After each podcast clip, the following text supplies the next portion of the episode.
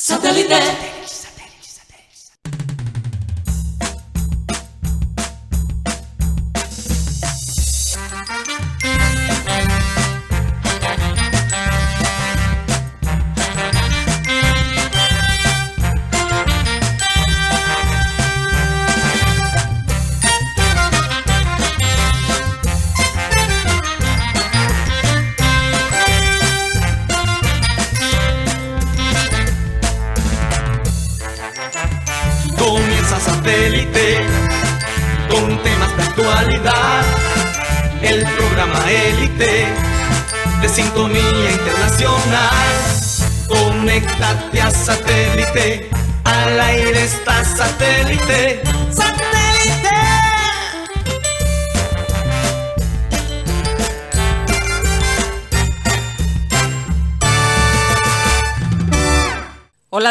Bienvenidos a programa Satélite. Muchas gracias por estar nuevamente con nosotros el día de hoy.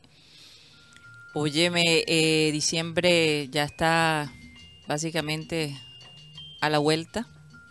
El día de mañana comienza el último mes del año y con ese mes cargado de, bueno, de, muchas alegrías, por supuesto, de muchas cele- celebraciones, pero bueno, también de estrés porque los regalos, los padres preocupados, ¿qué le van a dar a los niños eh, estas navidades? Eh, esta semana les voy a dar una información muy interesante de dónde nosotros vamos a contribuir para hacer una Navidad feliz a un grupo de, niños eh, de escasos recursos.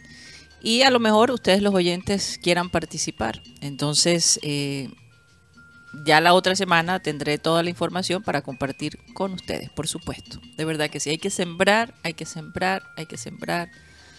eh, y sobre todo en personas que, no tienen posibilidades ¿no? de, conseguir ciertas, ciertas cosas. Es muy triste porque mientras otros niños disfrutan de regalos y de una Navidad llena y abundante, hay otros que simplemente tienen que irse a dormir y esperar que el día de mañana amanezca para continuar con sus vidas, ¿no? Mientras el resto del mundo celebra. Entonces vamos a, a ponernos una meta de este año, ayudar a un grupo de personas de alguna manera, a ser más empáticos frente a eso. Recordarles, como siempre, que estamos transmitiendo a través de nuestro canal de YouTube, Programa Satélite, donde te puedes suscribir y participar, por supuesto, nuestro chat, en las rifas que hacemos. Algo especial me voy a inventar para estas navidades, para los oyentes. Ya les dejaré saber. Eh, así que si quieres participar en las rifas, en los regalos que queremos hacer este año, suscríbete. De verdad que sí, te conviene. ¿Por dónde más pueden escucharnos? Eh, me, me sorprendió ver las eh, estadísticas ayer de Spotify.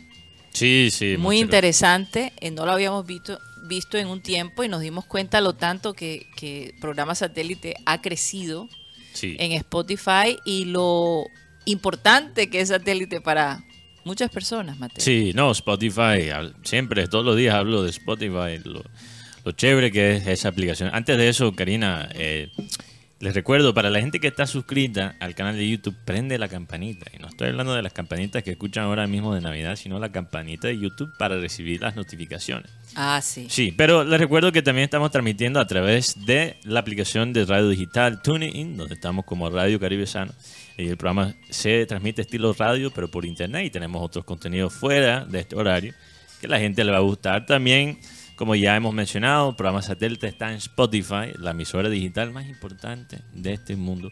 Un saludo a los casi 200 oyentes que nos tienen a nosotros como su podcast número uno, querido.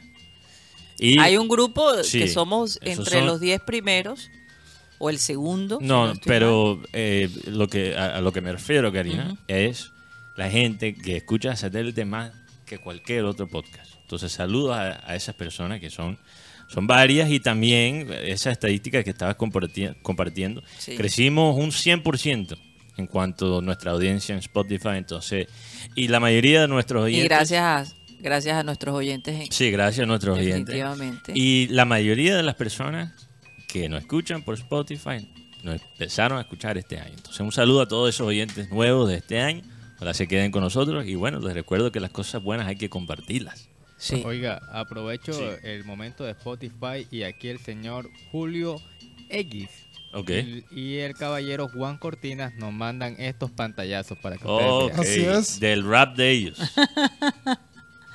3000 escucharon, bueno, uno escuchó 3400 minutos del Wow, es programa satélite. Imagínate, están en el 4% de los top fans. No, excelente, excelente. 26 países, los top 5 países, obviamente Colombia, Colombia. Estados Unidos, Panamá, creo que fue Panamá, España y México. España y México. Curiosamente. Los top 5 países. Qué raro que Chile no entró en ese grupo. No, Chile te- no. Yo creo que la gente de Chile más que todo nos escucha por YouTube. Por YouTube, sí. Parece que sí.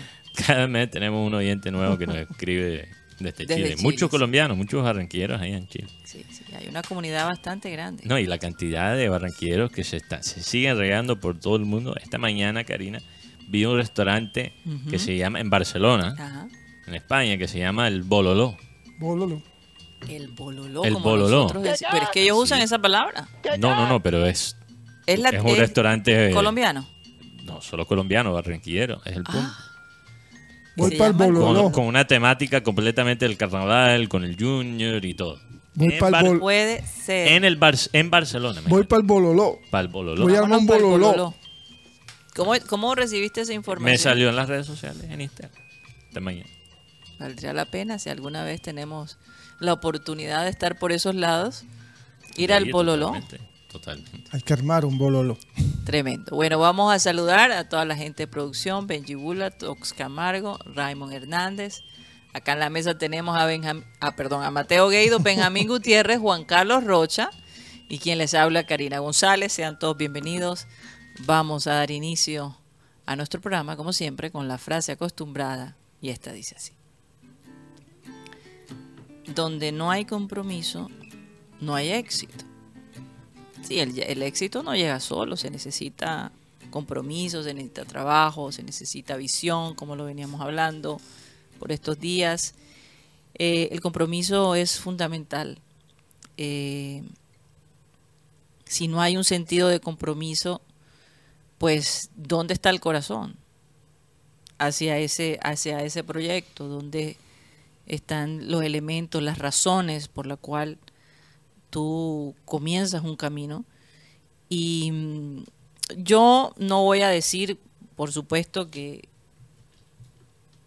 que el junior no ha mostrado compromiso, porque yo creo y yo a veces veo al junior como esos eh, soldados que van a la guerra y ya están heridos, que tienen un brazo malo, que eh, tienen algunas heridas todavía abiertas, en fin, y que aún a pesar de, de cómo se sienten, responden y le hacen frente a, a batallas difíciles.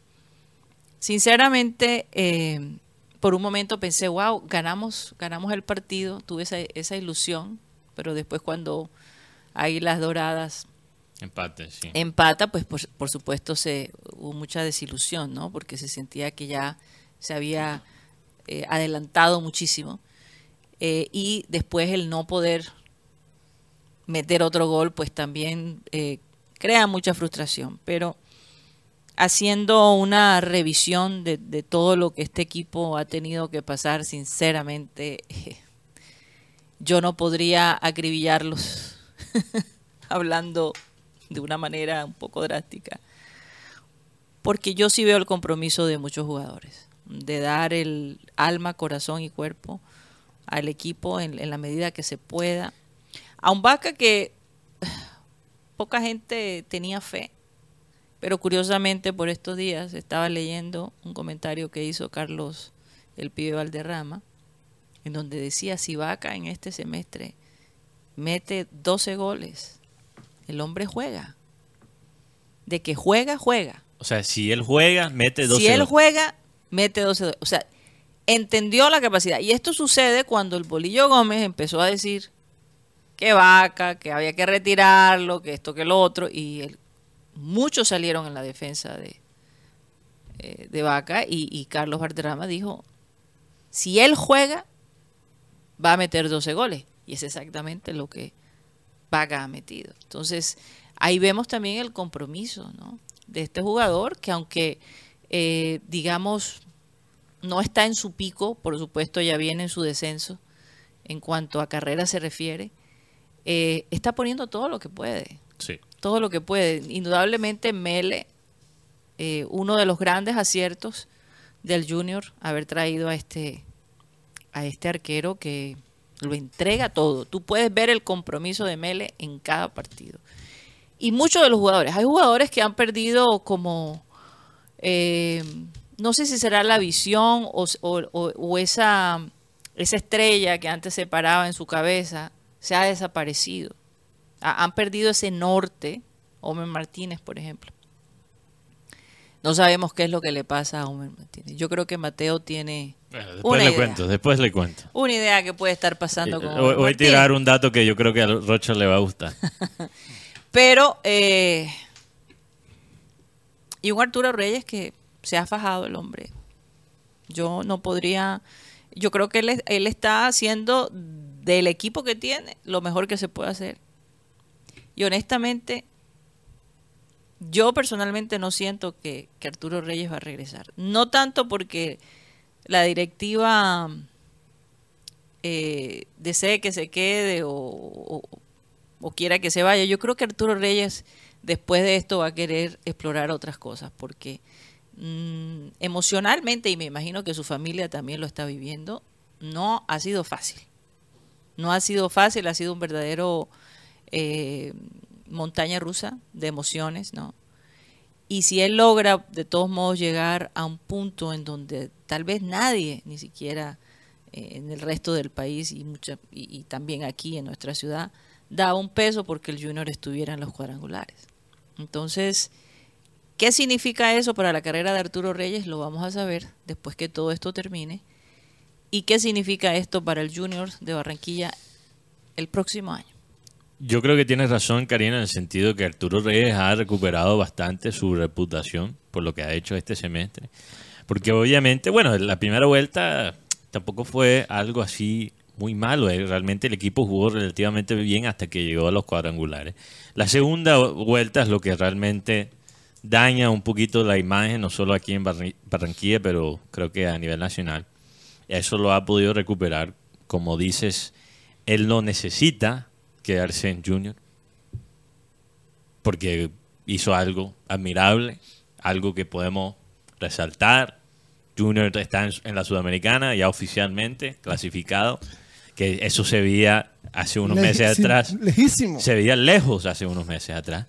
Entonces, o sea, hay que, hay que darle mucho crédito. A- Sí. a- además, vale la pena también aclarar que las cosas no están matemáticamente ya resueltas. O sea, si, Todavía. si el Tolima pierde el sábado, Todavía todavía hay posibilidades y no me parece tan descabellado que el Tolima pierde el sábado, el sábado contra Águilas Doradas. Pero presumiendo que el Junior va a quedar eliminado, yo creo que ya con lo que ha hecho Arturo Reyes tiene con qué. Tiene con qué conseguir otro trabajo. Pero el punto que acabas de mencionar, Karina, el cansancio, cómo esto afecta la familia de Arturo Reyes. De un lado, siento mucha empatía por él, por su familia, por lo que tienen que lidiar, porque como has dicho, Karina, no es fácil, no es fácil. Me imagino que desgasta mucho psicológicamente y emocionalmente, pero también es parte de ser un técnico de un club grande. Entonces, si la familia de Arturo Reyes, si él no lo puede manejar, entonces, ¿cuáles, cuáles son las metas de Arturo Reyes en su carrera? Es mi pregunta. Eh, aquí estamos Ahora, nosotros... este trabajo, este es un trabajo. Pero ojo, que- aquí estamos especulando. No, eh, Sí, sí, no sí. sabemos lo que está pensando Arturo Reyes. Aquí son puras especulaciones. Pero si tus especulaciones son correctas, Karina, entonces ¿a, a qué va Arturo Reyes? ¿Cuál es la meta de él? ¿Ser formador por siempre? No, o sea, yo creo que si su meta sigue siendo dirigir un club grande, esa parte no puede ser un factor para él quedarse. No, él, él tiene que enfrentarse a eso porque dirigir en un club grande significa eso. Ahora, Significa de, eso. de igual sea Mateo, nacional, sea lo, lo que fuera. de igual yo creo O en que otro país. eh, él ha recuperado su goodwill. Sí, ¿verdad? su Eh, reputación. su reputación, como tú lo mencionaste, y a lo mejor va a tener como la capacidad de exigir ciertas cosas para el próximo año, si en efecto él se queda, ¿no? Bueno, y eso es lo que me preocupa, porque, Porque es que, es que yo no sé hasta qué punto uno puede ser orgulloso, porque es que cuando tú escuchas que de, de repente el, el- el Junior ha buscado otros técnicos y no se ha conseguido al técnico, entonces bueno, sigamos con Arturo Reyes, como diciendo. ah, bueno, eso ya es diferente. ¿Verdad? Entonces uno dice, ¿hasta qué punto Arturo Reyes podrá aguantar ese tipo de comentarios? Si no tenemos otro, mejor nos quedamos con Arturo. Karina, eso, Ahí hay que tener un poquito de dignidad. si él no se queda, sé. si él no se queda por decisión propia, esa teoría me parece mucho más válida. Que realmente, menos la parte de su familia, de porque eso es parte de ser técnico, y más eso, Sí, ya total. un poquito de orgullo, más un poquito de, de poner ciertos límites y dejar, o sea, cuando tienes periodistas literalmente preguntando al técnico que enfrentaste, ¿no? Aquí en la ciudad de Barranquilla, como pasó, eh, no en este último partido allá en Río Negro, sino Águilas Doradas versus Junior aquí en el Metropolitano. Cuando, yo no, y yo no estoy criticando al periodista por hacer esa pregunta, creo que era una pregunta bastante... Alguien la tenía que hacer, no Sí. estoy criticando eso, pero cuando tienes eso que un periodista local le pregunta a tu técnico rival, Imagínate. al que le acabas de ganar, si él va a ser el técnico del Junior el año entrante, yo me imagino que eso le... le- Eso puede calar. eso puede calar, eso puede cansar a alguien. Claro que sí. Totalmente. Yo siento, a- yo siento a Arturo muy sereno en esta parte. Creo que escuchando una entrevista que le hicieron en un medio nacional, el periodista le decía la frase que dijo Karina. Ahora sí te puedo preguntar cosas, porque a veces te veíamos como el técnico con un muro. Sí. Y una cosa que me, me impactó de lo que él dijo fue que él tiene mucho contacto con el grupo de Queiroz, Sí. con Oceano da Cruz, con el preparador físico, con todos ellos, y piensan reunirse en Europa la pro- el este Arturo año. Reyes. Sí. Recordemos Sí, que Arturo, Arturo- hizo parte del cuerpo técnico de Queiroz. Es más, habla maravillas de Queiroz. Eso es un, eso es un, un monstruo. Así lo Y la verdad es que él no puede dar, como dicen aquí en, en nuestra ciudad, papaya, ¿verdad? O, o, eh, de que si no funciona, entonces la culpa otra vez para Arturo Reyes y la misma situación. Si hay cosas que se pueden presentar para mejorar su, su carrera, definitivamente quedarse en el junior es un riesgo hasta cierto punto, Mateo. Porque el prestigio, así como lo puedes tener en un momento, Lo puedes lo perder. puedes perder. Entonces, eh, eh, es como es como una ruleta rusa, realmente. Formar parte de, del grupo técnico del Junior, porque puedes estar muy arriba o sinceramente puedes estar muy abajo. No hay medios allí. Es un extremo al otro.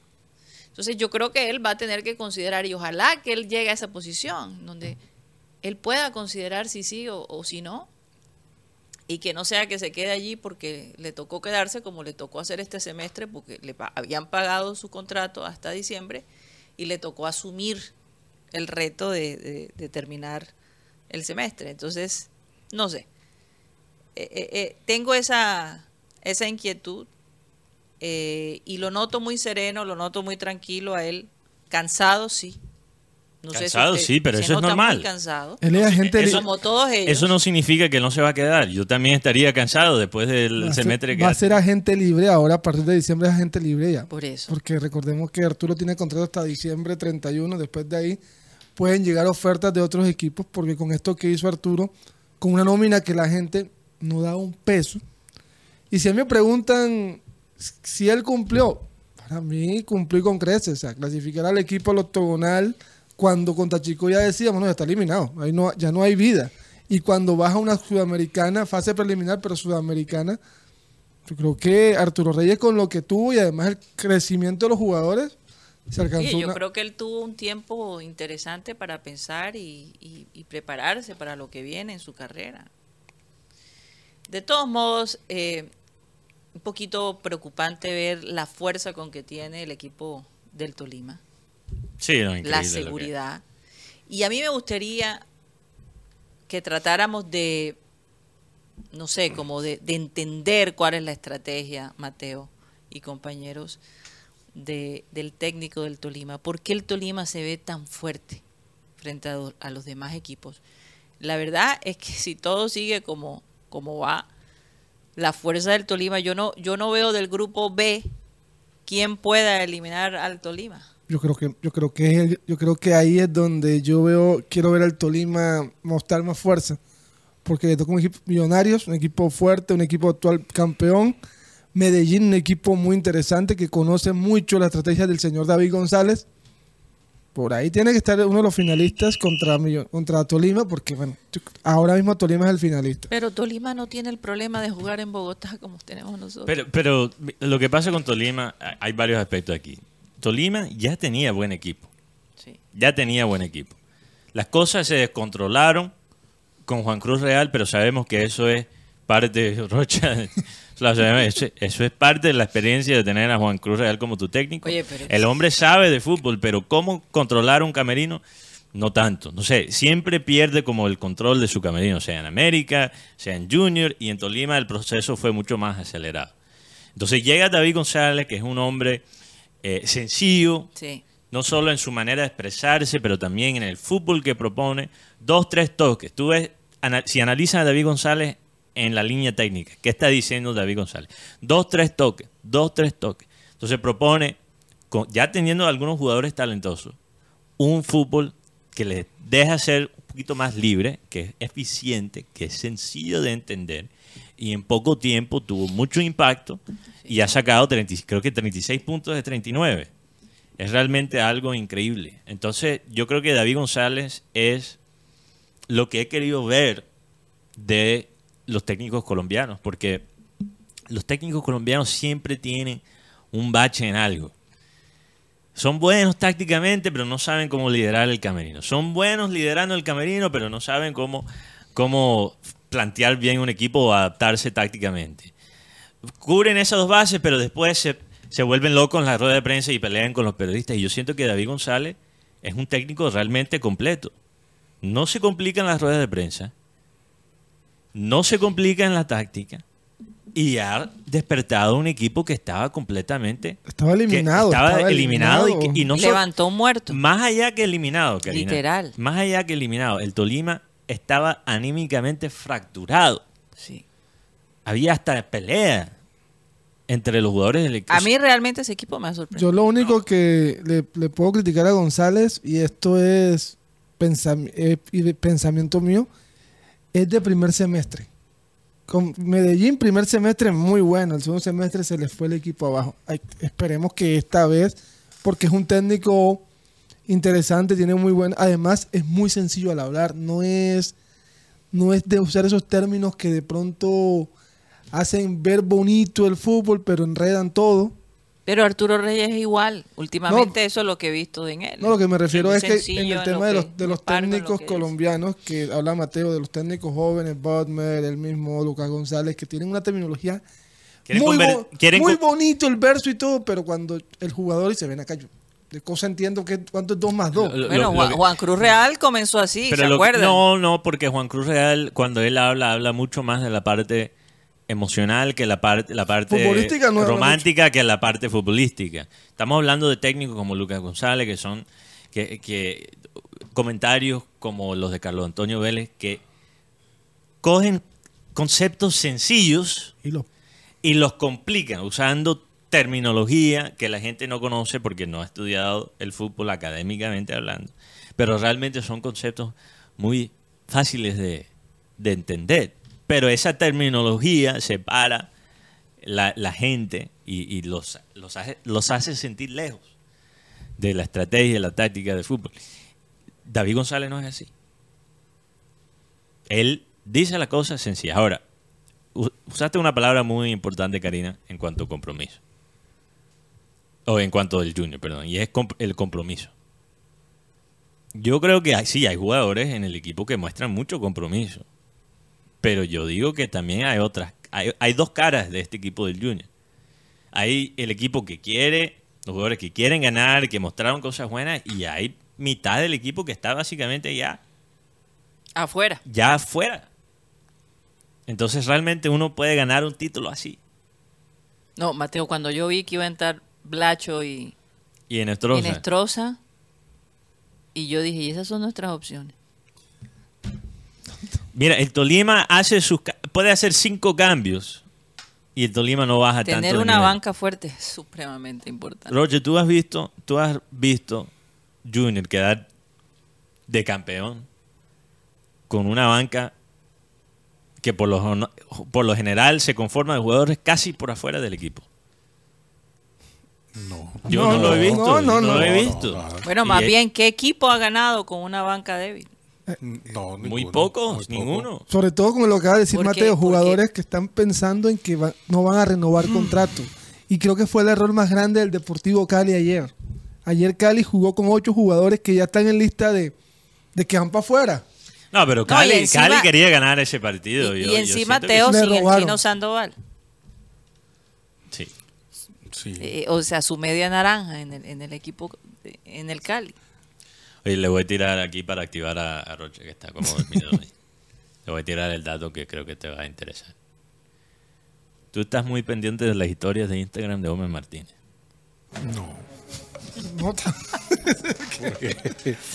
Hay otras cosas. es el que menos sigue. Ustedes ¿Qué recuerdan una foto que, que se vio por ahí, eh, creo que eso- esto fue hace como dos meses, de Gómez Martínez, Vaca y el nuevo alcalde. No, yo no vi esa foto. No, ¿Tú no tampoco, no, no, foto? nada. No, nada. Nada, Mateo, o sea, La de Homer, Vaca y el nuevo Homer alcalde. Vaca y el, el viejo y nuevo alcalde. No, No. nada. Ah, está- No, no. Estamos, Bueno, estamos chiviados. Eso estaba ahí en la historia de Gómez Martínez. Desde que publicó esa foto, No ha vuelto a. no ha jugado bien. Es, des- ok. es decir que... ¿Qué habrá querido decir? No, es que ya, lo- ya, ya, ya, ya creo entender por dónde va el comentario. Yo creo que se puede interpretar de muchas maneras, pero lo que digo es que ¿qué, qué ha pasado? Es, es un gran misterio. ¿Qué ha pasado con Homer Martínez? Sí, mira, recuperas al- al- a, Didier Moreno, que era difícil recuperarlo, y pierdes a Homer. Que es lo que me, me impacta a mí de este... Tú estás queriendo decir, Mateo, que A la, mala, la mala suerte le vino a partir de esa yo no sé si es mala suerte, yo no sé si el hombre de la gorrita llegó con un premio muy anticipado. Hay, hay miles, hay mil cosas que me pasan por la cabeza, yo no sé. Pero desde esa foto, ya entrando en teorías conspiratorias, esa foto de Homer Martínez, desde que publicaron esa foto, Homer Martínez no ha sido igual. Yo no sé qué está pasando en la vida de Homer Martínez, pero a los 26 años, retroceder como lo ha hecho. Es Sí, un difícil. poco extraño. Desde esa, desde esa tarjeta roja. Pero, pero no antes, Karina. Desde la rueda de prensa que, que habló contra Tolima, yo Sí. recuerdo, me Ajá. acuerdo bien esa rueda de prensa. ¿Eso donde- fue qué mes? No, fue eh, eh, do- dos días antes, cuatro días antes del partido contra Tolima, este- este- el mes pasado. Bueno, este mes, todavía estamos en noviembre. ¿Qué, ¿Y qué digo?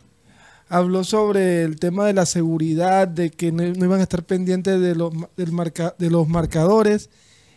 Y hagan- hablan, viendo el partido me doy cuenta que Homer está, está en- es un jugador híbrido. O sea, no sabe si es volante, si es defensa, está, está totalmente Pero, perdido. pero cuando, re- cuando regresa Arturo Reyes al Junior, Homer Martínez estaba jugando bien. Sí, tenía sus errores, pero Yo subía. recuerdo, Mateo, que tú estabas muy impresionado Yo, yo con incluso el rendimiento. de después de yo después de decir por casi dos años que Homer no era volante sino central, logró realmente de convencerme que era que él funcionaba como volante. Estamos hablando de hace un mes, dos meses. ¿Y qué- qué pasó con ese Homer Martínez? ¿Qué pasó con él? Y, y- y no es para crucificarlo, pero es- mira, estas son estas son las cosas que definen un equipo que queda campeón y un, equipo que no. Estamos hablando de un solo jugador que se supone es uno de los líderes de este equipo. Yo mismo dije este año que Homer tenía proyección de capitán por cosas que había visto positivas, la manera que él, por ejemplo, respaldó a Leder Verdugo, cómo lo estaba ayudando en su- hasta cierto punto en su duelo por la lesión que sufrió Leder Verdugo y todo eso. Me parecía como cosas de capitán. Y ahora Arzuaga aquí en este programa dijo, Homer Martínez está obvión, tiene la tarjeta roja contra Tolima, que termina siendo un factor muy importante para el Junior en este cuadrangular. Realmente Tolima ya venía muy bien, pero ese primer resultado Nos afectó. nos afectó y, y- y ayudó a Tolima, Tolima anímicamente. Claro que sí. meter esos cuatro goles. Que pareciera que el Junior le inyecta energía. Cada vez Sí. que, que- que derrotan al Junior, Mateo, es como si el equipo se vuelve más fuerte. Entonces, el ¿qué- equipo contrario. ¿Qué pasa? Regresa Homer Martínez después de esa tarjeta roja, que fue realmente el- un caso de tragarse la mague. ¿Y qué hace Homer Martínez en su primer partido después de regresar de la, de la sanción? Juega un primer tiempo donde fue un factor cero. Cero. Si yo le si yo, tú sabes, en esas aplicaciones que le dan el puntaje al jugador, Guti, FODMAP, sí, sí. Yo le daría un cero a Homer Martínez ni ayudaba en la parte ofensiva ni ayudaba en la parte defensiva. No sé cuántas veces vi Águilas Doradas atacar la defensa del Junior y Homer Martínez caminando. Caminando. Yo puedo aceptar la excusa del cansancio si estamos hablando de, de Eber Caicedo, si estamos hablando de eh, Fuentes, de Herrera, de hasta el mismo Didier. Pero tuviste tres par- dos partidos sancionados y regresas después de poner el equipo en esa posición y caminas la cancha. Mateo, yo no, No, sé qué tiene el agua que toman allá en la sede del Junior. Sea, No Yo- yo sé no- qué tiene. yo no sé creo qué- que van a tener alguien tiene que coger a Homer porque Homer no es un, o sea, es un buen jugador y tiene Oye, es que tú dices, potencial, pero tú dices, Mateo, ya no es un pelado. est- eh, cansados y toda la cosa y, y sí han pasado por todo ese proceso, pero yo, yo veo en, en los partidos en, en Europa cómo corren esos jugadores y están en la Champions, están en la Premier, están por todos lados, ¿verdad? Trabajando todo el tiempo y ahí los ves con una energía y una velocidad. Ah, bueno. Y tú ves un partido acá en Colombia y todos caminan. Bueno, eso tiene Una cosa- Pero Karina, eso tiene Lo- hay varios factores allí. Incluso en Europa también Bueno, la calidad de jugadores, obviamente. la calidad de las canchas. no, por- la calidad de muchas cosas, Por pero ejemplo, la cancha de ayer. no, yo, yo creo que eso fue, es- para mí esa cancha O sea, eh, a estas alturas de la vida. Y la, la bola cómo rebotaba en cada jugada. o sea, No, no, no, no. Por eso sabemos que. Águilas tiene tantos triunfos porque maneja esa cancha. no, ¿verdad? sí, hay muchos factores ahí para explicar esa diferencia, Karina. Económica, Sí, obviamente, de- obviamente. el Pero co- es el que es un continente, contraste muy grande, Es un contraste grande. Yo lo sé, yo lo sé. Es difícil a veces tener que comparar esa- esas dos Por cosas. ejemplo, hay, hay, hay ocasiones en donde hemos visto el partido de Liverpool en la mañana y después nos toca ver el Junior. Y es una cosa pero, te, pero te voy a decir, Karina, poquito frustrante. Eso también es controversial en Europa. Los jugadores en Europa ya están llegando a su límite. Ellos ya están diciendo, nosotros estamos jugando muchos partidos. Hay más lesiones de rodilla que nunca. Que nunca. Y, y lesiones de rodilla, entonces- como lo vimos a Neymar, no es cualquier cosa recuperarse. Es tremendamente doloroso. No, es que la cantidad de partidos que está, que tiene que. la- hay mucha gente que dice, no, que el fútbol en los años 80, 90 era mucho mejor. Yo no discuto eso. Además, no viví esa época, entonces la no, realidad, Mateo, no puedo yo comparar. que vi el fútbol de los años 80, sí. Pero, ah, pero ¿cuál es? Mucho más comprometidos No los estoy- jugadores. Pero no estoy diciendo que no sea verdad. El punto es lo siguiente. Analizan cuántos partidos por año jugaban los jugadores de, ese, de de esa, esa época, época, sí. De los 80 y los 90, comparado con la cantidad de partidos que tiene que jugar el jugador en Europa, que tiene que competir no solo en la liga, pero también Copa Doméstica, también Champions League o Europa League. Ahora hay una tercera, hay más clubes jugando en torneos internacionales en Europa que nunca por el tercer torneo que agregaron. sí. Encima, FIFA. encima de eso, nunca han habido tantas fechas de FIFA. La realidad. Mateo, es que la vida atlética de esos jugadores cada vez será más baja, porque el desgaste es mucho más fuerte. Entonces, antes que un jugador podía llegar a los 40 y dar, hoy en día yo creo que la máxima está entre los 33 y los 35 años. De ahí para adelante, Con, excep- con excepciones, sí, claro. con muchas eh, fracturas, con muchas eh, rehabilitaciones, con una serie de cosas que la verdad, difícil. ¿Qué ibas a decir, Juan Carlos Rocha? Lo, lo- es que lo que pasa es que... Buenas tardes. Buenas Buenas tardes. Rocha. Carlos Rocha está, pero ¿será que nosotros hablamos mucho No, o eh. Juan Carlos habla poco? Yo hablo poco, que soy una persona tímida. En serio. No agua. Pero es que ayer el, el equipo eh, en el primer tiempo eh, Águila le entregó una, una leve ventaja. Fue que no contaba con sus jugadores principales, que los, que los ingresó en el segundo tiempo.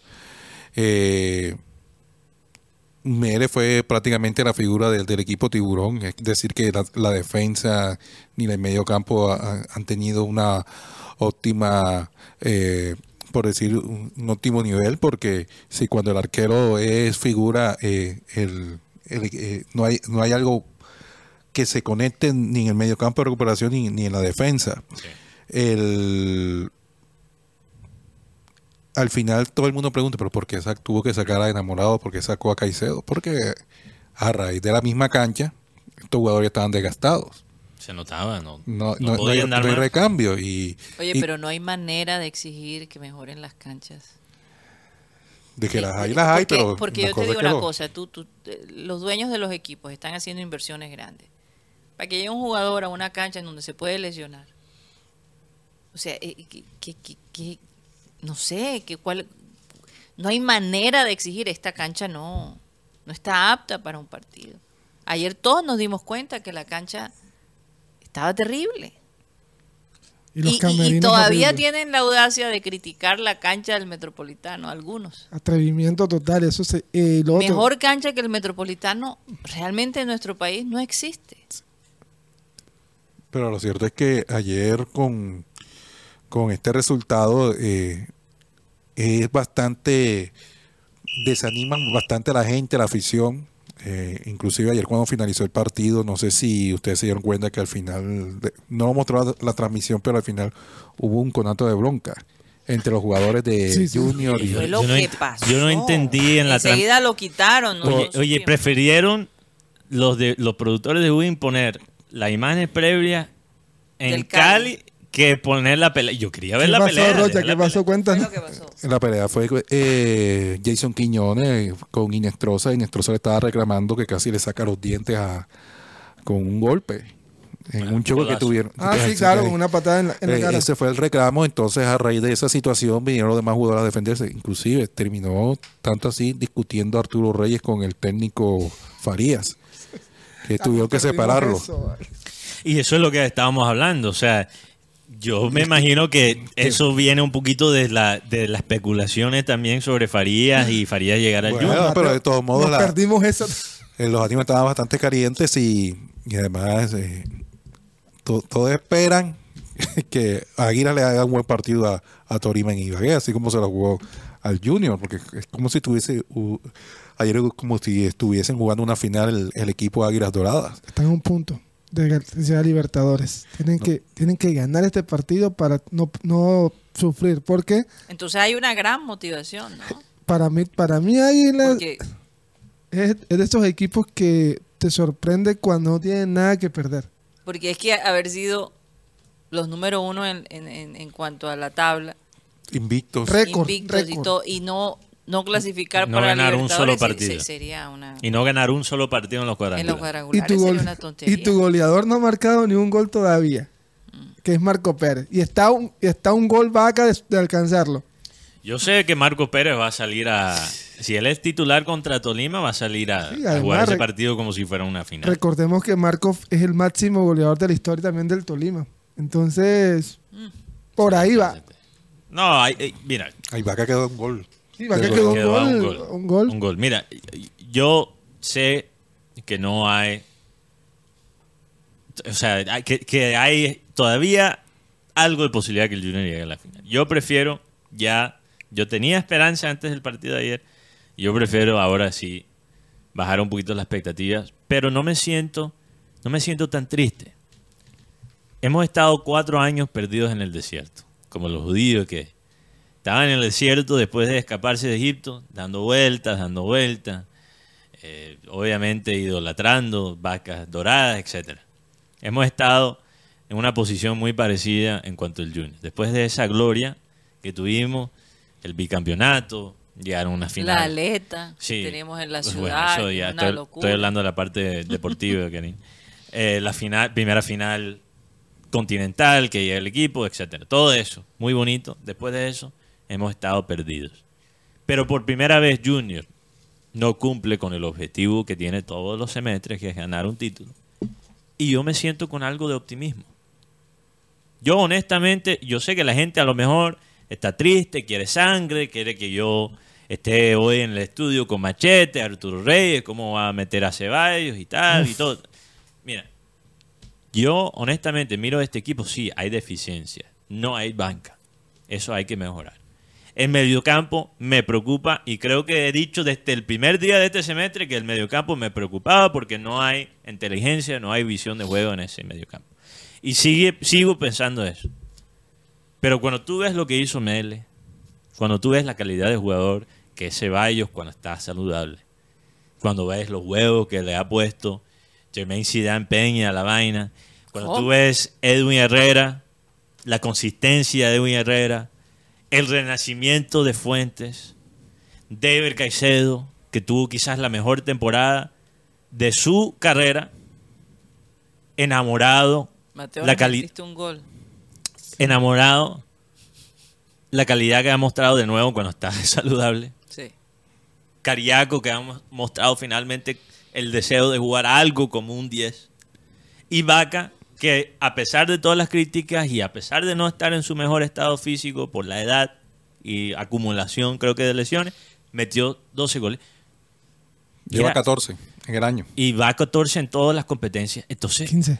ustedes no me pueden 15 en el año lleva. ustedes no me pueden convencer que este equipo no tiene potencial. Ahora, eh, la bola está co- eh, como en el tenis, ¿no? La- ya la bola está del lado de, Ah, que se, que se, que- de los directivos. O sea, No. ahora es trabajo de los directivos coger esta base que es buena, rellenar los huecos donde, está, donde hay deficiencias y ir con todo el año entrante. Pero por primera vez, Karina, yo siento que este equipo tiene con qué. si, si hablamos del tema de recambio, yo creo que jugador, Primera vez en cuatro años. para mí. jugadores de recambio, bueno, el, el Titi Rodríguez para mí es un jugador de recambio, un jugador que cuando entra se le ve algo Hace diferente. una diferencia. hace una- Claro, eh, ya por lo menos el caso de Berrío, yo creo que ya debería irse. La verdad no lo veo en el, no le veo- no lo veo en, el- en la misma tónica del equipo.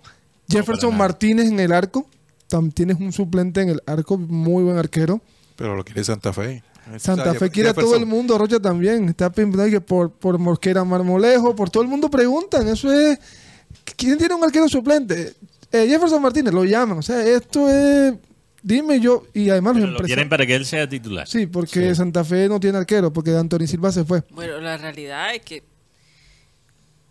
Jefferson Martínez tiene que seguir con su carrera, no puede estar de suplente toda la vida, ¿no? Teniendo ahora la oportunidad de, de ser titular. Súmale a Hinojosa y súmale a Cantillo ahora, porque si ya está en el. y Y, lo- y y lo a cier- Castrillón. Lo cierto se es da. que eh, mucha gente critica, pero ¿por qué Arturo tiene que, que contar con jugadores como Vladimir Hernández, como Inestrosa? Es es lo que hay. Es lo que hay, porque jugadores que son más jóvenes y no están en el nivel, como el caso de Pablo Rojas, Pablo Rojas ya tiene 30 años, eh, Estupiñán, Albornoz. Albornoz, eh, Ahora, Berrío. yo sentí que ayer Inestrosa trató. Está todo. no- y no le- jugó y mal, para mí fue para mí esa jugada es penalti. Sí, es penal. Si a es favor, penal. No, en, trató. otro, en, otro, en contra de Junior se, se la pitan. si- Es que no es, cuestión, no es cuestión de que Inestrosa no quiera poner parte de, de- eh, o, o comprometerse con el equipo. Yo lo que siento es que Inestrosa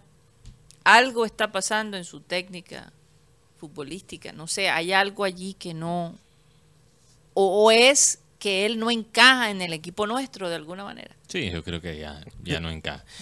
Él sí mejoró el equipo, o sea, él sí aportó. Mira, y, y lo más triste de todo es que a pesar del cansancio del Junior, ayer se notaba el desgaste. Obviamente hay el factor altura, no jugar en Río Negro y todo eso.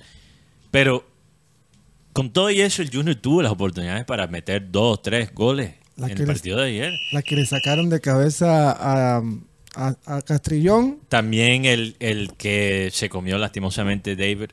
Entonces, este equipo, mira, este El equipo, que Vaca no alcanzó. Antes lo que tenía que sufrir el Junior, eh, esta es la cosa que no podemos menospreciar. Recuerden en semestres pasados lo que tenía que sufrir Junior, no para meter un gol ni siquiera, para generar una opción clara. Total. Y finalmente tenemos un equipo que consistentemente, hasta jugando mal, genera opciones de gol. Entonces no podemos menospreciar eso. Este equipo con un poquito más de efectividad es tremendo equipo y con una mejor banca.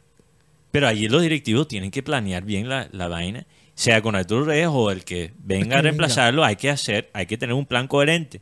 No para ahora echar para atrás, porque finalmente el equipo se está construyendo bien.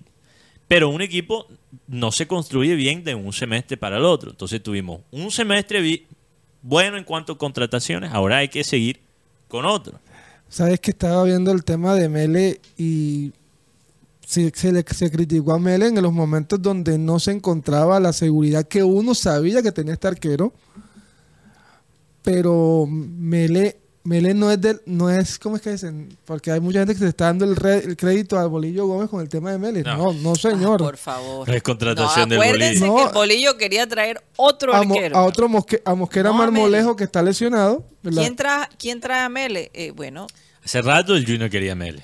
Sí, hace rato. creo que, que, que Viera tuvo mucho que ver el, en la contratación. el ¿o paso no? para que Mele llegara fue que sal- salió Viera del equipo. No, creo que Junior quiere a Mele desde, desde que lo vimos con Plaza Colonia. Plaza Colonia. Do- 2021. Por ahí, por ahí, ya dos años. Por eso Mele dice, y lo mencioné creo que ayer, en gran parte Mele llega por los comentarios que los junioristas le habían dejado en las redes sociales. por ayer, ayer escuchando la transmisión decían, oye, ese, ese arquero se le tira a todo. No, es que hay algo de Mele que para mí siento, especialmente en los últimos años, le faltó a Viera. Hay cosas en que Viera era mejor que Mele, obviamente. No estoy diciendo que Mele ya supera a Viera. Pero hay algo que sí faltaba y es la comunicación. La capacidad de Mele de gritarle a sus defensores, hey, despiértanse. Peleando con los jugadores de Águilas también. Peleando con los jugadores de Águilas, haciéndose respetar. Bueno, yo vi algunas veces a Viera hacer eso. Sí, sí, pero, De pero pronto no era consistente. Viera pero no hacía. comunicaba tanto, siento yo, esto ya es opinión personal. A veces no Es comunicaba tanto con su propia defensa. me- Mientras que Meles está hablando con sus defensores siempre. A mí me gustó la, cuando la, la jugada con Mateo Puerta que le tira el cabezazo, que Mele se le, se le viene encima. No, Meles tenía que tirarse de una. Esperó mucho Sí. para. Si, él- si- porque Mateo Puerta le da un toque con la cabeza a Meles. Si Meles se tira de una, Oye, yo creo que es tarjeta roja. Yo, yo te, de todos modos te digo que ese golpe fue bastante suave.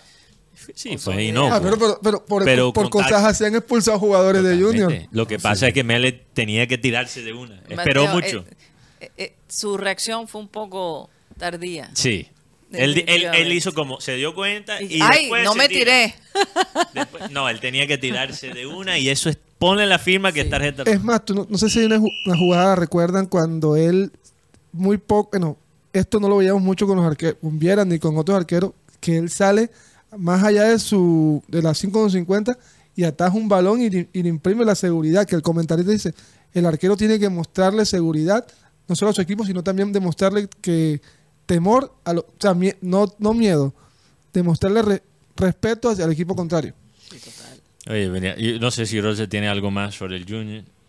Este fin de semana llega- llegaría el jugador Castrillón, Brian. Brian Castrillón, eh, de Argentina, me estaban diciendo que él dejó de jugar hace mucho rato, no era tenido en cuenta en, en Unión de Santa Fe y que falta mucha masa muscular. Un poquito Enamorado. lo mi- el mismo caso que enamorado. No, no sé que de pronto sí Pero pueda por- pasar los exámenes médicos. Él es del Medellín, su pase Sí, es del Medellín. Víctor Moreno no pasó los exámenes médicos ni allá en Equidad tampoco. Ah, Así bueno. que por ahí va. Eh, lo cierto es que eh, Junior, eh, con relación a, lo- a las contrataciones, eh, lo de lo de Cantillo, aquí mismo lo dijo el señor César. César, que, que se quiere quedar, no hay no hay arreglo, porque Cantillo está, además está pidiendo que le compren el pase. Ya. Por parte del empresario del señor Edwin Herrera, él dice que hay una oferta por el jugador, inclusive que le están dando tres años. Acá Junior le está ofreciendo dos.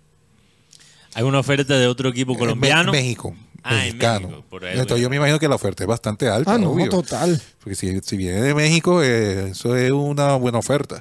No, y yo no culpo a Edwin Herrera si él se va para México, pero el Junior tiene que Pelearlo lo- lástima. tratar de pelear por la, la firma de él porque eh, estamos hablando de quizás el jugador más consistente del Junior este año.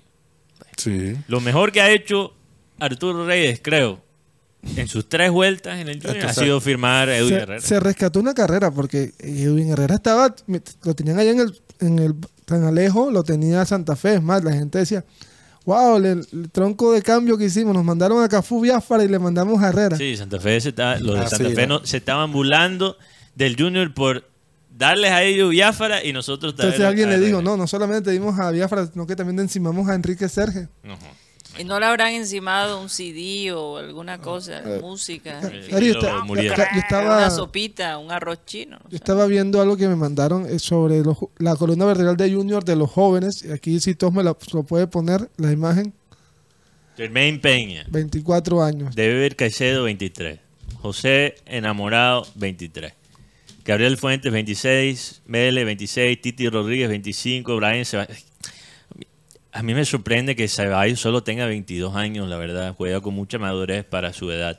La idea a Brasil le sirvió mucho a este muchacho. Fabián Ángel 22, John Vélez, también fácil olvidar olvidarse de que John Vélez solo tiene 20 años.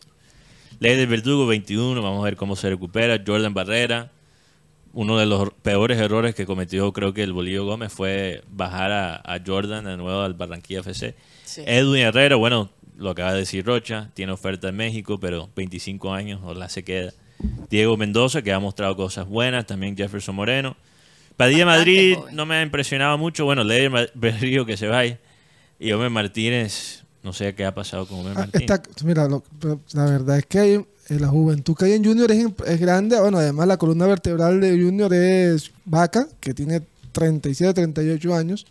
Pero de resto son jugadores jóvenes. Eh, bueno, Didier tiene 32. Bueno, Didier, sí.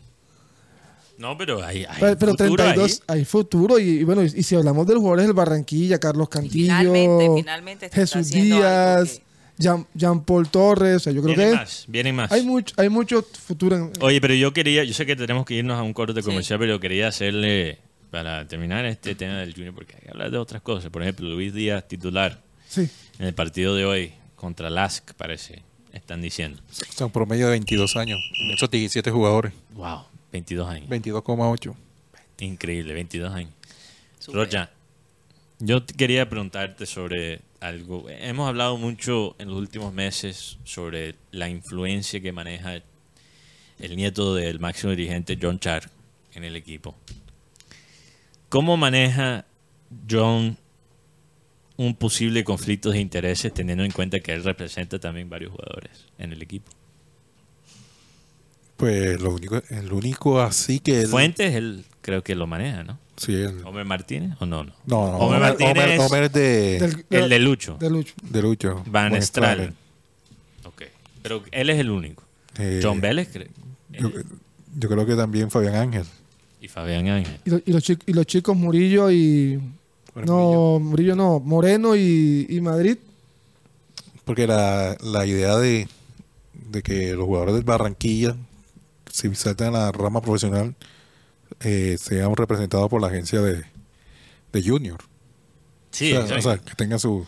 No, es que lo- los jugadores del Barranquilla en, en mayoría son representados por los mismos dueños del Barranquilla FC. Sí. A raíz del, del éxito de, de Lucho Díaz. Exacto. A raíz del éxito de, de Le ganan doble. como representantes y como equipo. Pues eh, lo cierto es que el que está manejando el tema de la contratación, el que está dirigiendo es John Char. Claro, pues bajo el aval de... Por eso digo, él maneja las contrataciones, pero también representa a varios jugadores en la plantilla. O sea, él negocia con él mismo. ¿Cómo sería una negociación con Fuente? No, Él y, y el espejo. Bueno, él, él Porque sabe Fuente que- tanto puede pedir. no, lo que pasa es que va, di- va directamente con Fuente. O sea, y no tiene, ahí no cabe la, la figura del representante. No, no, solo No, no, no, ¿Cómo es- sería? ¿Cómo Yo- sería? yo No, solo en serio, quiero- sí. hay que Eso nada más lo dirige eh, eh, eh, por eso mismo. Si yo soy el dueño del aviso, yo, no, aquí nos, nos ahorramos el tema del, Representante. del ¿Por, representante. por qué te lo digo, Rocha? Porque lo que es conveniente como uno, como representante, no es siempre conveniente para el club que es dueño del jugador. Entonces cuando él tiene que escoger, o sea, él, él puede separar las cosas o siempre va a velar por, por los intereses del junior o si le toca quizás guardarle la espalda a- al jugador aunque vaya en contra de los intereses del club, ¿cómo hace ahí? E- Es un conflicto de intereses. Hay que hacerse. Hacérsela.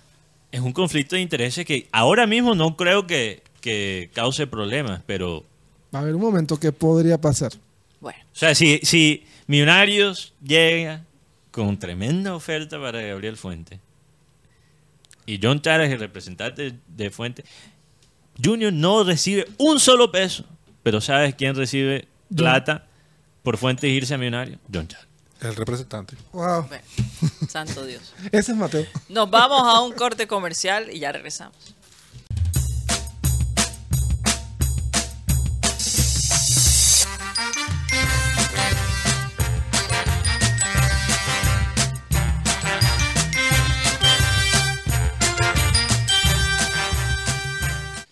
Esto es programa satélite que se transmite desde la ciudad de Barranquilla, Colombia, South America, la capital deportiva de nuestro país. Y estamos a nombre de We Travel, Mateo. Háblanos de We Travel. ¿Qué está pasando en esta agencia amiga Me cambiaste el que orden. viaja contigo? Sí. De vez en cuando hay que cambiar el maldad, orden. Me querías hacer la maldad. Bueno, saludos a la gente allá de Will Travel, esta agencia de viajes, como ya lo dije, ya como ya lo dijo Karina que viaja contigo. Pueden chatear con ellos al número 304-434-8961 por WhatsApp. También lo pueden visitar en sus oficinas en la carrera 52, número 82307, edificio de Servín, piso 2, local número 13, o visitarlo digitalmente por el sitio web wetravelcolombia.com. WeTravel ne- tiene toda la información necesaria para tu próximo viaje, sea dentro de los territorios colombianos, sea un viaje internacional, eh, por razones profesionales o por razones personales, no importa, WeTravel está ahí para ayudarte. Pregunta por los paquetes, todo inclusivo. Por ejemplo, un viaje a Orlando que incluye creo que cuatro parques de temática, increíble eso, por un precio teniendo en cuenta todo lo que incluye, muy, muy razonable, muy económico. Contacten a WeTravel hoy para tu próximo viaje. Aquí lo vamos a mostrar a los oyentes de satélite, lo que nos ven y escuchan por YouTube, por Spotify, donde fuera, el código QR de WeTravel para que llamen a WeTravel ahora mismo. Así si es. desean. Así es, ahí está el, corri- el código de... No, no, el código de barra, el, el- Código el- el QR. código QR, caramba. Código de barra ya está pasando de moda hace rato. Hace rato. Hace Ah, hace rato, rato. rato, rato. No, pero está en los productos. Sí, en los productos sí en los productos. Yo siempre cuando pienso en códigos de, de barras pienso en Hitman. ¿Tú sabes cuál es? El calvo asesino que tiene el código de barra Ok. allá atrás. Sí. que será un anticipo de lo que nos espera. Para ver su código de barra, te escanean a ver a qué es lo que tiene. todo Las deudas, en la qué- cabeza. qué- qué- de qué eres dueño, en fin. Imagínate. Tremendo. También estamos a nombre de Unile- Unilegal, esta empresa que te ayuda si tienes un problema legal. Comunícate con ellos al 324-599-8125. El costo de la llamada, 25 mil pesos por un espacio de 45 minutos y allí podrás resolver cualquier problema legal que tengas. No sabes cómo normalizar tus predios, qué derechos tienes en tu empresa, cómo divorciarte, cómo crear una empresa eh, o comprar un automóvil, en fin, tantas cosas que un ilegal te puede ayudar. Llámalos al 324-599-8125. Y bueno, vamos a saludar, este es el momento de saludar a todos nuestros queridos oyentes. Rocha, como siempre, ¿tienes la lista? Sí, aquí. 22, bastante mi- larga, 22 segundos, Rocha. No, bastante larga la lista hoy. Un saludo para Magnate Díaz de Solepia. En Eric. sintonía. Eric de la Rosa, también un saludo para él. Hernán Germán, Enrique Ortiz Julio, saludos en el trabajo en San Luis. De Gaceno, Boyacá, abrazos. Quique 2050, también un saludo. Fernando Huelva, el ciberoyente número 7, Mao Jansen.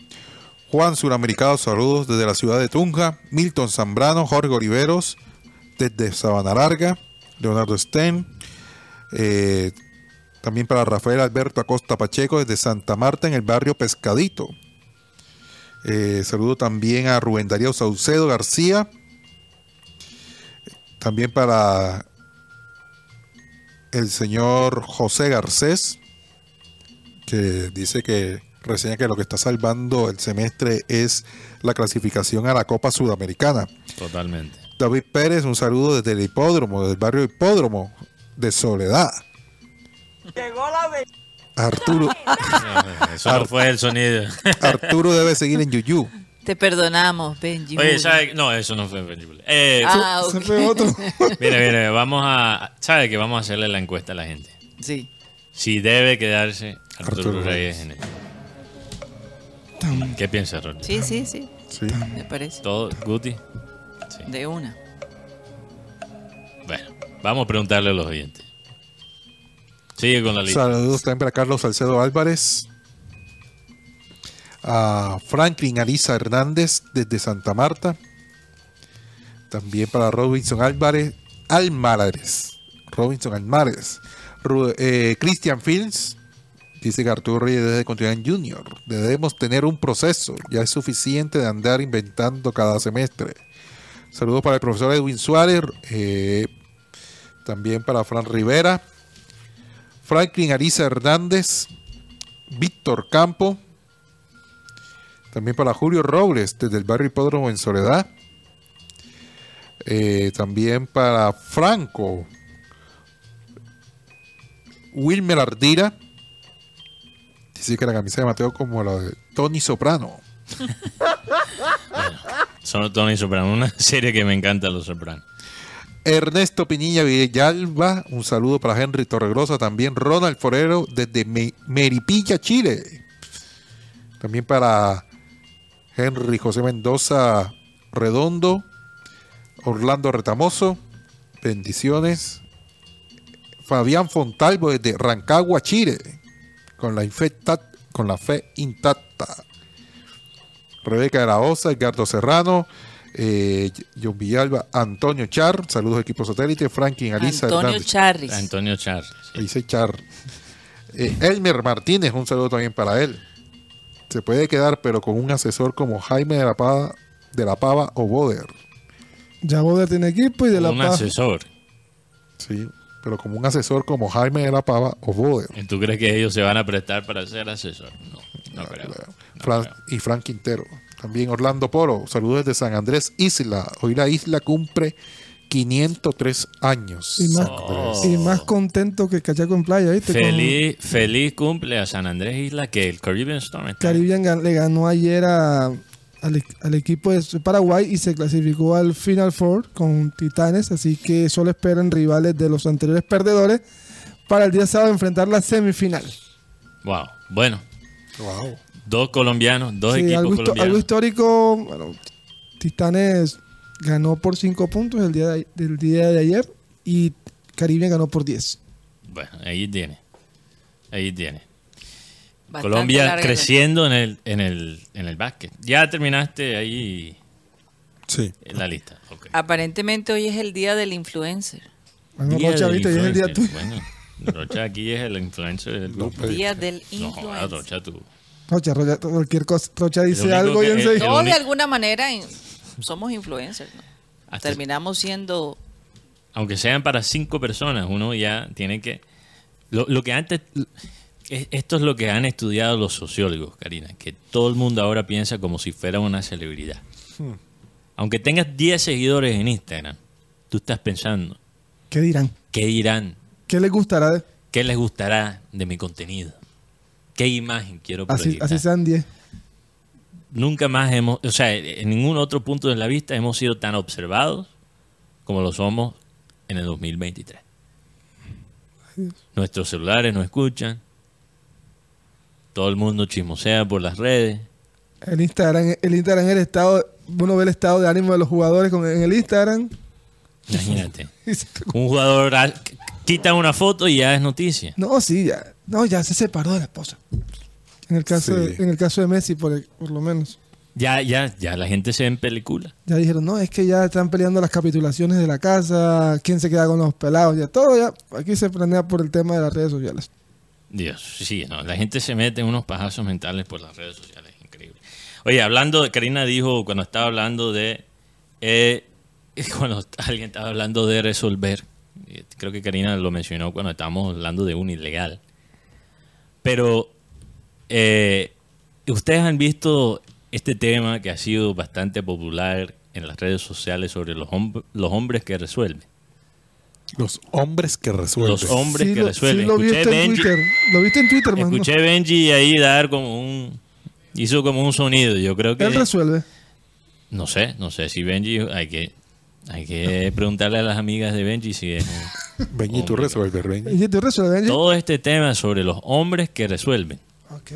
Pero no sabemos a qué, por qué se dio el Sí, tema. claro. Entonces, básicamente hay mujeres por redes sociales que han dado su definición del hombre que resuelve. Tú quieres, según ellas, tú quieres un hombre que resuelve. Por ejemplo, una pelada que fue bastante criticada dio una lista de ejemplos. Dentro de esos ejemplos, ella dio como un caso hipotético que donde una mujer dice, ay amor, tenía una reserva para la cena con para el cumple de mi mamá, pero llegamos tarde y el hombre que resuelve en ese caso tiene que saber el conocer el dueño y llamar al dueño para arreglar la vaina y rescatar la reserva que ella perdió. O sea, en otras palabras, eh, de acuerdo a esto, a las mujeres nos gustan los superhéroes.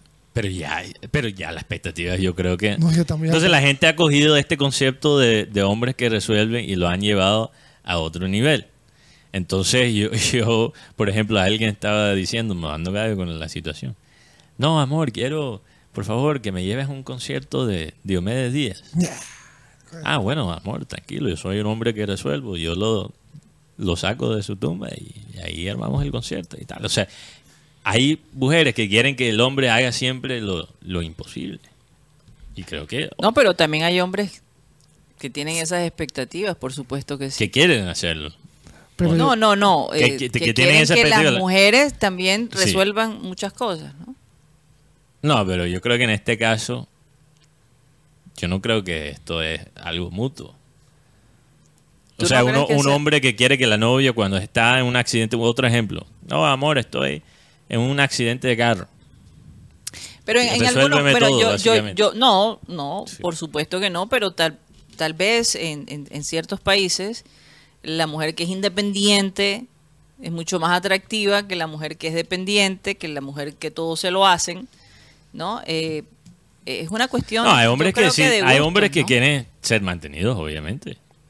También. Pero digamos que son la no son tan común por otras razones sociales, razones culturales.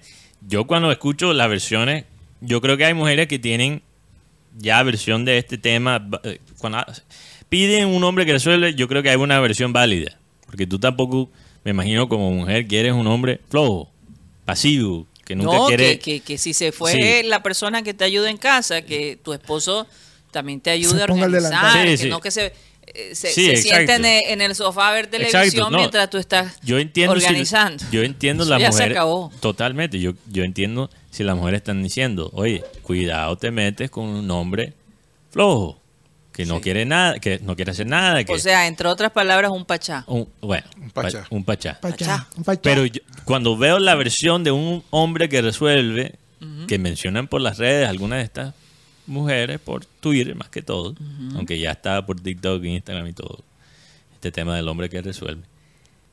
Yo, yo creo que no quieren novio, quieren padre. Estoy de acuerdo. Combinado. O sea, pi- piensan bien lo que quieren. Y, y hay hombres que lastimosamente les pasa lo mismo, no quieren realmente novia, quieren otra mamá. Que tampoco es bueno. Pero en este caso, hablando de esta tendencia, que es más que todo viene del lado femenino, Del hombre que resuelve. el hombre que resuelve, ustedes lo que quieren es un, padre. Un padre, no, un padre. Un hombre que resuelve. Es- Sí, es que yo había leído tanto la tendencia, pero no lo había tenido como que meterme en, a, a escudriñar sobre el tema. No, ya se ha vuelto una cosa ya irónica. Sí, ya como Dando que- casos extremos, como te, como te mencioné. En esa que podríamos vamos a desenterrar a, a Diomedes. para o sea que podríamos decir que Tolima le resuelva a Junior. Tiene que ser el que no resuelva. veo la- una, mira, hueseras de Guti. No, no, Por pero favor. ¿por qué? No sé, no veo la conexión.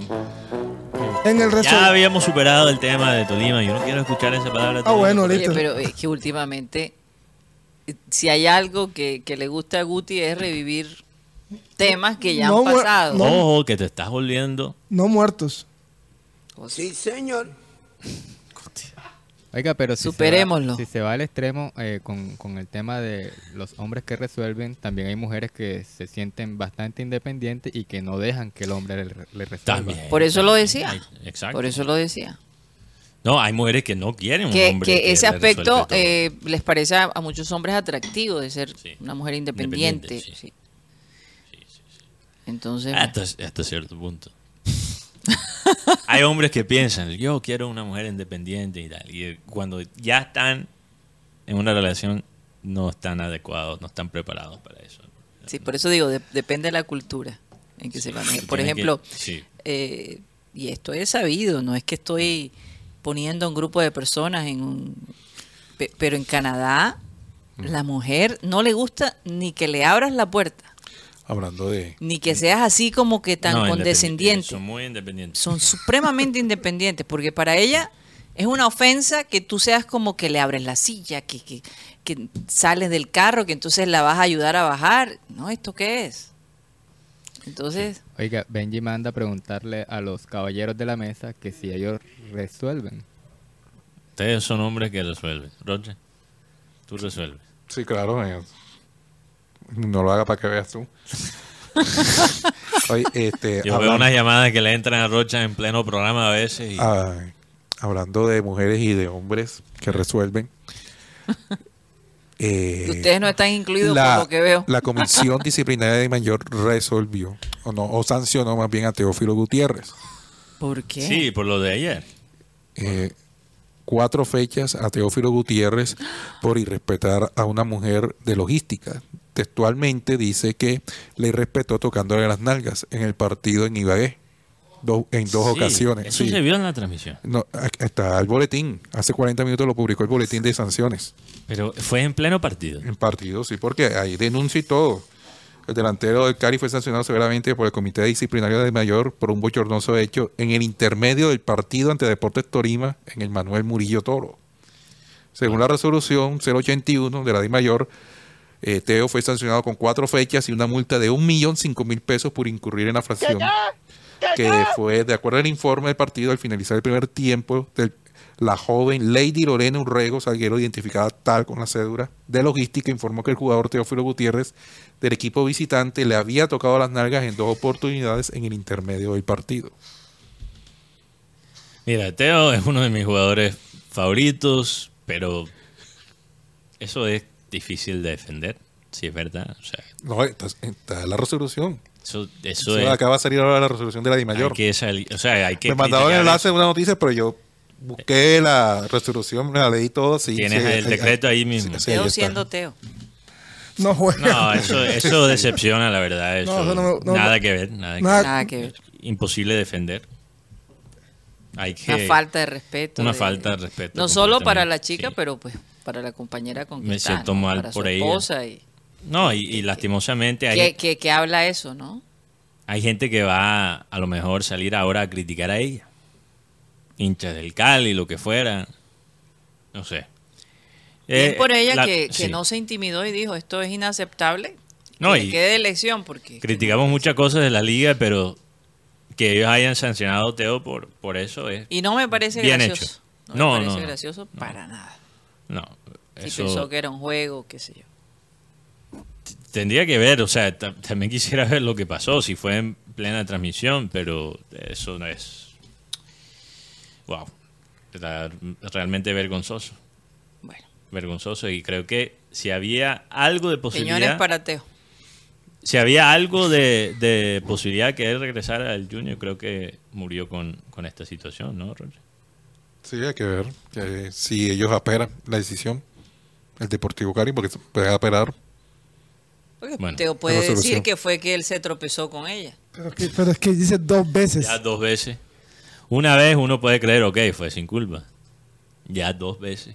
Pero hay, hay que revisar. hay que que revisar Hay el que bar. revisar Hay que el bar. revisar el Hay bar. que revisar el bar. No, pero sí, sí, sí es tal como lo dice el y, decreto de la que, y liga. que es posible que, que, que hay cámaras.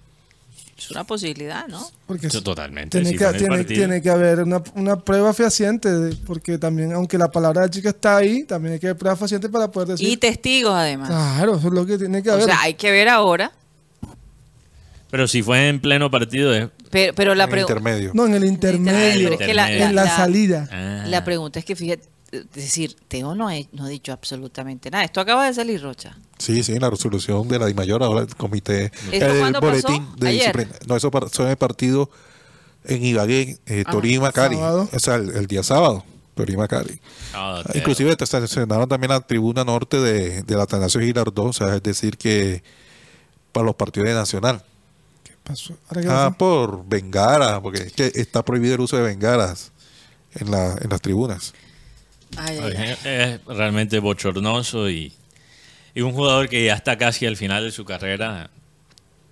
O sea, de- tiene que pensar en, en esas cosas para Yo no sé si está bien. comprobada la falta de respeto, pero aquí si el jugador es inocente y, y cree que es injusta la sanción, él puede re- reponer Claro. y apelar. Vamos a reponer ver. y apelar a la, la- el la- video. la decisión. El video. No, por ¿eh? eso digo, presumiendo que la versión que dice el, el anuncio de la liga es tal igual. Porque imagino que lo que ella, Porque lo que ella hace, eso, se, eso se puede apelar. claro, lo que ella hace es decirle a uno de los de al comisionado de campo, No, y ahí hizo lo correcto. eh, o sea, sí, Ah, eh, correcto. hablar, pero ya, O sea, yo tengo que pensar, Rocha, que si ellos salieron a anunciar esta sanción tan Es porque ya hay rápido, pruebas, ya hay pruebas. tan rápido es porque hay pruebas. Sí, porque han debido hacer un estudio primero. sabe, si no los o te- hay- o testigos. testigos, o más bien testigos, o sea, testigos. yo, yo, para que ellos el día siguiente salgan No, a sancionar el jugador cuatro No, partidos. cuatro-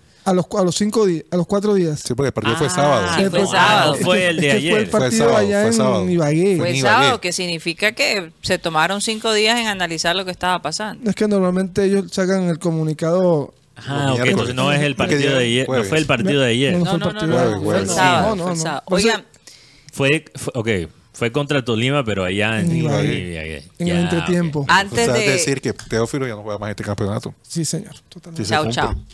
Bueno, triste que, que realmente este semestre termina así para él, pero no, inaceptable esos comportamientos. Cada quien labra su destino. Sí.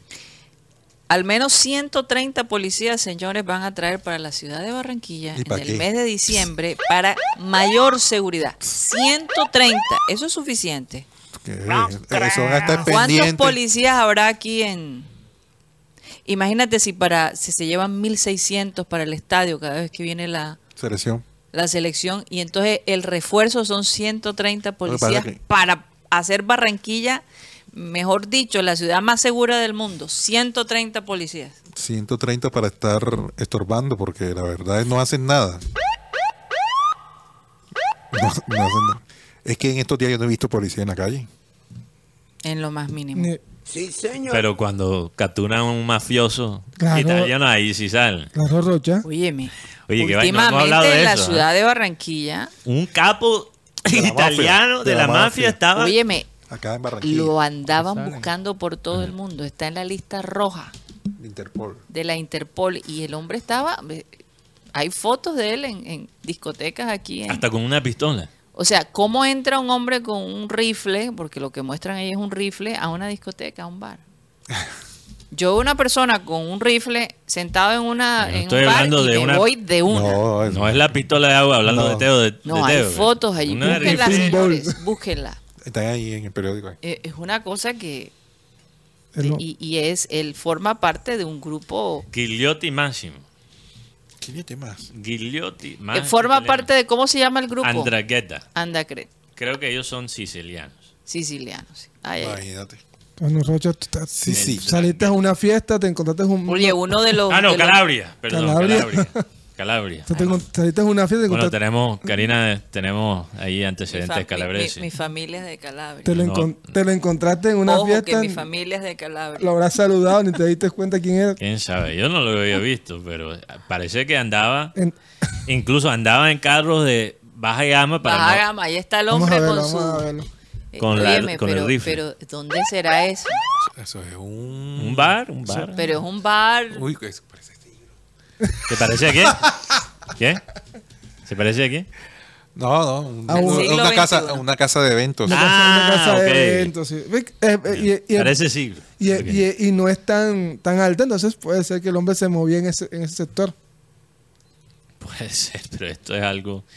Eh, la Indrengata, Indrengueta, creo que sí, Indrengueta, la mafia calabresa, también está señalada de tener vínculos con una empresa que apoyó a Fico, que es, eh, creo que Banacol, si no estoy mal, una empresa que exporta bananas, ya les digo. Banano. Sí, Banacol, Ajá. bananera, una empresa bananera, que ha exportado a, a bananas de todo. O sea, es, un- es una empresa antioqueña que exporta esta fruta.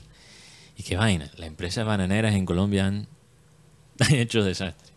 Oye, parece que este señor Fruit, United Fruit Company, todo lo que hizo United Fruit Company. visitaba Latinoamérica Sí. desde el 2018 para transportar toneladas de cocaína en mercancías lícitas, de acuerdo con la información preliminar de las autoridades. Dios. Imagínate, Bueno, nos vamos con la peñonera de Guti para terminar. No, no. para concluir nuestro programa. Adelante, Guti.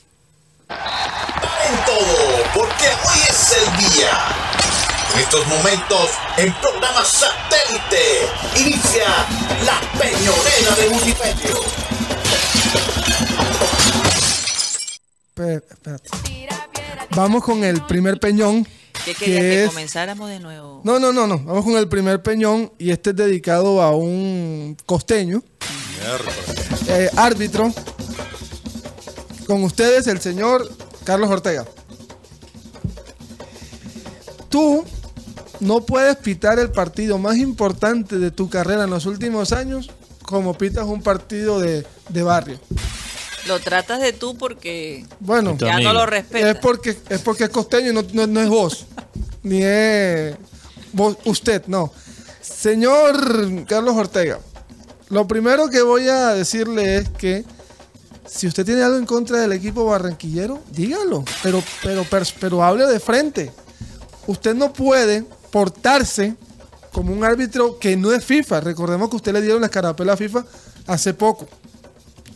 Señor Carlos Ortega, era tarjeta roja, cárcel y búsqueda en Interpol para el señor Facundo Bonet.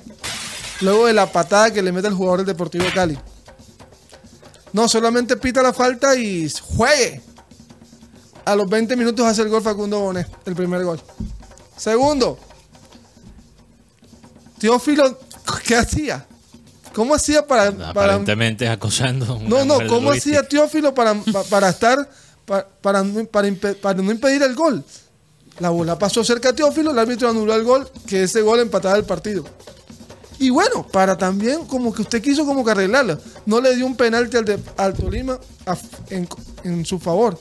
Entonces, ¿cómo está pitando usted? ¿Cómo pita, Ortega? Y sobre todo que nos damos cuenta que el Tolima tiene como sponsor oficial la casa de apuestas oficial de- del torneo colombiano.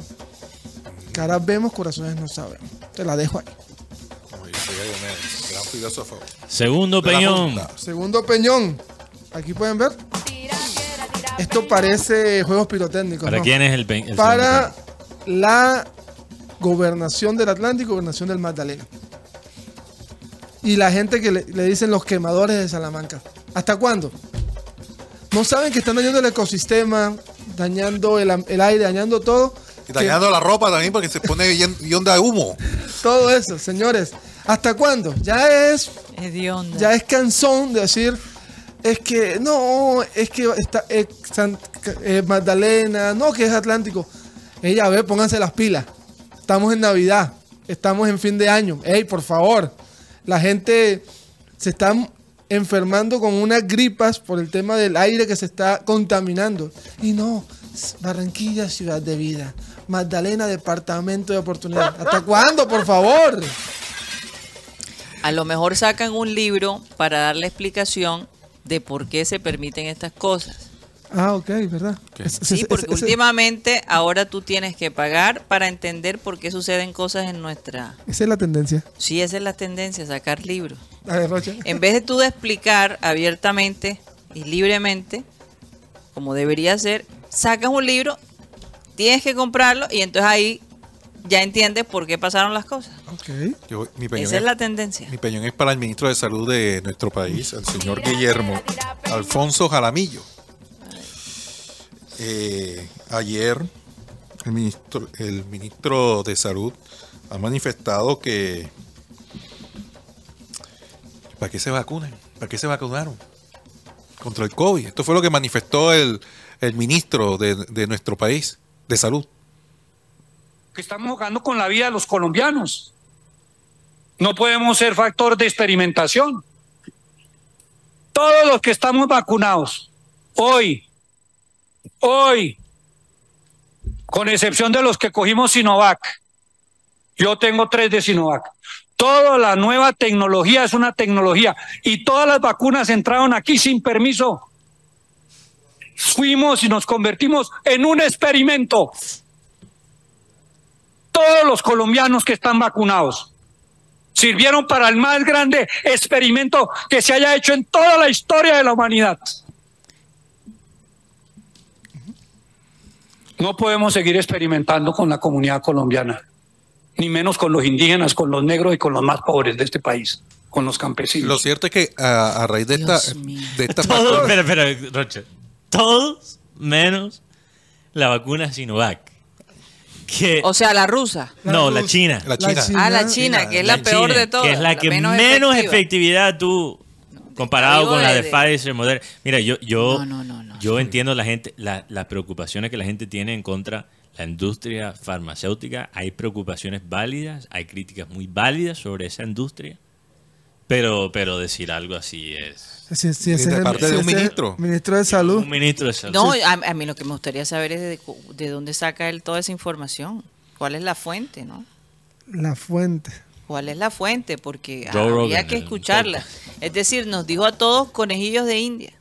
Nos cogieron como conejos de laboratorio o ratas de ¿O laboratorio acaso para no se acuerda que cuando no existía la vacuna, La cantidad de gente que la, can- murió. la cantidad de gente que murió y la conversación de moda. eh, Ahora, ay, se ¿de murió- qué? se ¿Cuántos murió van? ¿Cuántos van hoy? Sí, ¿cuántos van? Cu- Se, se murió Furanito. Oye, la realidad es que de que hay efectos secundarios, Claro. pero por supuesto que los hay. O sea, todos hemos sentido cosas diferentes en nuestro organismo después, Pero los efectos secundarios del COVID, pero son del exactamente mil veces son peor. peor.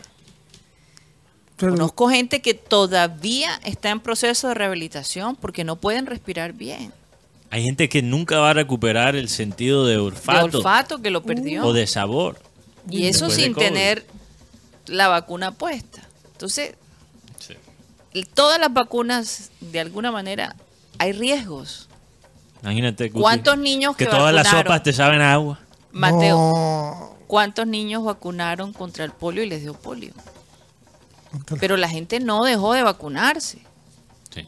Eh, a medida que ha pasado el tiempo, las cosas han mejorado. Además, la tecnología que existía, que, que se usó para generar esta vacuna, no se inventó de un día para el otro, ya existía. ya existía, se aplicó. No se aplicó, no se había aplicado de una forma tan masiva como se tuvo que hacer para tratar de limitar las muertes, pero, pero ya eso ya existía. Pues, ya no hemos escuchado los No, no, es que- hospitales abarrotados de, de Karina, gente no puedo con creer que estamos hablando ahora de esto. Ay, Qué decepción. 2023. Qué decepción lo que, lo que lo acabo de escuchar y ese es el que nos quieren poner. Esas de sí la- son las secuelas de... Yo, yo creo que ese señor, cuando le pusieron la vacuna, La como de que algo le pasó en, la, en el cerebro. El de Sinovac lo Óyeme, reprogramó. lo- lo- programó La completamente. Esa es Menos la. mal que no estaba a cargo cuando ocurrió lo de la pandemia. No, total. ¿Te imaginas? ¿Tú te imaginas? No. No, no, Rocha, no, no. A lo mejor nos hace a todos tomar este Clorox, Detergente. detergente. Como lo sugirió. Trump. Sí, exactamente. O el tecito de Maduro. ¿Te acuerdas del tecito? Oh, Oye, Que él tenía ¿qué la fórmula, yo me qué? acuerdo. yo tengo un archivo de recuerdos de la época de pandemia que los tengo como guardados ahí atrás. O sea, casi nunca quiero repasar esos momentos, pero dentro de ese archivo está, dentro de las cosas más locas, el tecito mágico de Maduro. Bueno, ¿Qué Guillermo- tendría el tecito Guillermo Alfonso Jaramillo, que vea su peñón, vea. Peñonazo. No, pero- pero- con peñonazo. ánimo, con ánimo. peñonazo. Y más ahora con, con el tema de la ¿Cuándo, reforma. ¿cuándo lo dijo? Eso fue ahora. eh, Hace poco. Antier, el 28. No, y, y si yo soy Pedro. Salió a defenderlo. Ay, No, no, yo sé, pero imagínate, en, en un momento donde están tratando de pasar una reforma. Ay, Y después sacó No, un comunicado diciendo ese- que... O sea, eh, el futuro maravilloso mira, de la salud de lo- nuestro lo- país. Te voy a decir, la, la, yo no sé quién maneja las comunicaciones de, del- de la, del gobierno actual. A lo mejor nadie, Mateo. Y yo no sé si son unos recién graduados de la universidad o qué. Pero el, el- hay cosas en esa reforma que son válidas, completamente válidas. Por ejemplo, una cosa que creo que no se ha mencionado suficientemente es que las transferencias, que hay mucha preocupación sobre la auditoría, las transferencias se van a hacer a través de blockchain. Entonces, uno mismo como ciudadano va a poder ver todas las, las transferencias y hacer la au- auditoría uno mismo si quisiera. Todo eso es público, eso es bien. Pero salir ahora a, dejar que tu ministro de salud diga algo así y encima de eso defenderlo al mismo tiempo que estás tratando de hacer una reforma de salud. Muestra es que, que, no hay un plan. por ejemplo, no hay un yo- plan de, de mensajes, de comunicaciones coherentes. Con Para todo, terminar, con, con todo y que le dieron palo a, la- a la señorita Corcho, por- yo prefiero a Corcho a lo bien que este señor, de este señor, este señor, porque por lo menos Corcho mostró enseguida sus cartas, pero este señor está diciendo antivacuna, pero también Excepto, Sinovac. excepto Sinovac, pero lo que la- ahí ya perdió. la información que no quiere decir el señor es que Colom, este, la Sinovac le dio una, una planta a Colombia que no se la dio a Chile. Por eso es que están hablando de Claro, por eso todas las- todas las vacunas son malas menos la de Sinovac, Sinovac. por favor. Oiga, si me permiten, Dios. para salirnos del Sinovac y el virus, le tengo una noticia que salió hace exactamente 22 minutos y es que el excapitán del Junior de Barranquilla apoya de que los jugadores que lleguen al club sean casados. Y dice así la noticia. Sí. Para el, para el uruguayo es algo que tiene fundamento en el día a día del club y la cultura fiestera de la ciudad donde se celebra el carnaval de Barranquilla. Abro comillas, no es fácil y menos si viene un soltero. El jugador casado tiene más disciplina y menos tiempo para molestar en la calle. Eso lo dijo en el bar Caracol Pero señores, ayer. ¿qué les hace pensar que porque estén casados no pueden hacer otras cosas? Sí, solo porque un gol tan arquero no significa que no se pueda meter gol. ¿Cómo- Y ahora mismo lo así? Se nos acabó el tiempo. Gracias por haber estado con nosotros. Regresaremos mañana a la misma hora y por el mismo canal. Vamos a pedirle a Abel González Chávez que por favor despida el programa. el versículo bíblico de hoy, version. Confiad en Jehová perpetuamente, porque en Jehová el Señor está, está la fortaleza de los siglos. Así de sencillo ese versículo. Hay gente que no confía sino en sus propios recursos y hay momentos en que hay que endosarle al Todopoderoso nuestra necesidad para que haga algo por nosotros. Hay gente que se encarga de ayudar a Dios. Dios no nos pide ayuda, pidámosle ayuda a Dios y es lógico. Él es el creador del universo, tiene por qué saber de nosotros porque Él construyó, el ingeniero de nuestro, de nuestro cuerpo eh, y, y- y la, parte espiritual también vino de ahí arriba. Así que no se les olvide, no les dé pena, pídanle a Dios que es la fortaleza, no les dé pena. Señoras y señores, se nos acabó el time. No, no, no, no. Satellite, satellite, satellite, satellite.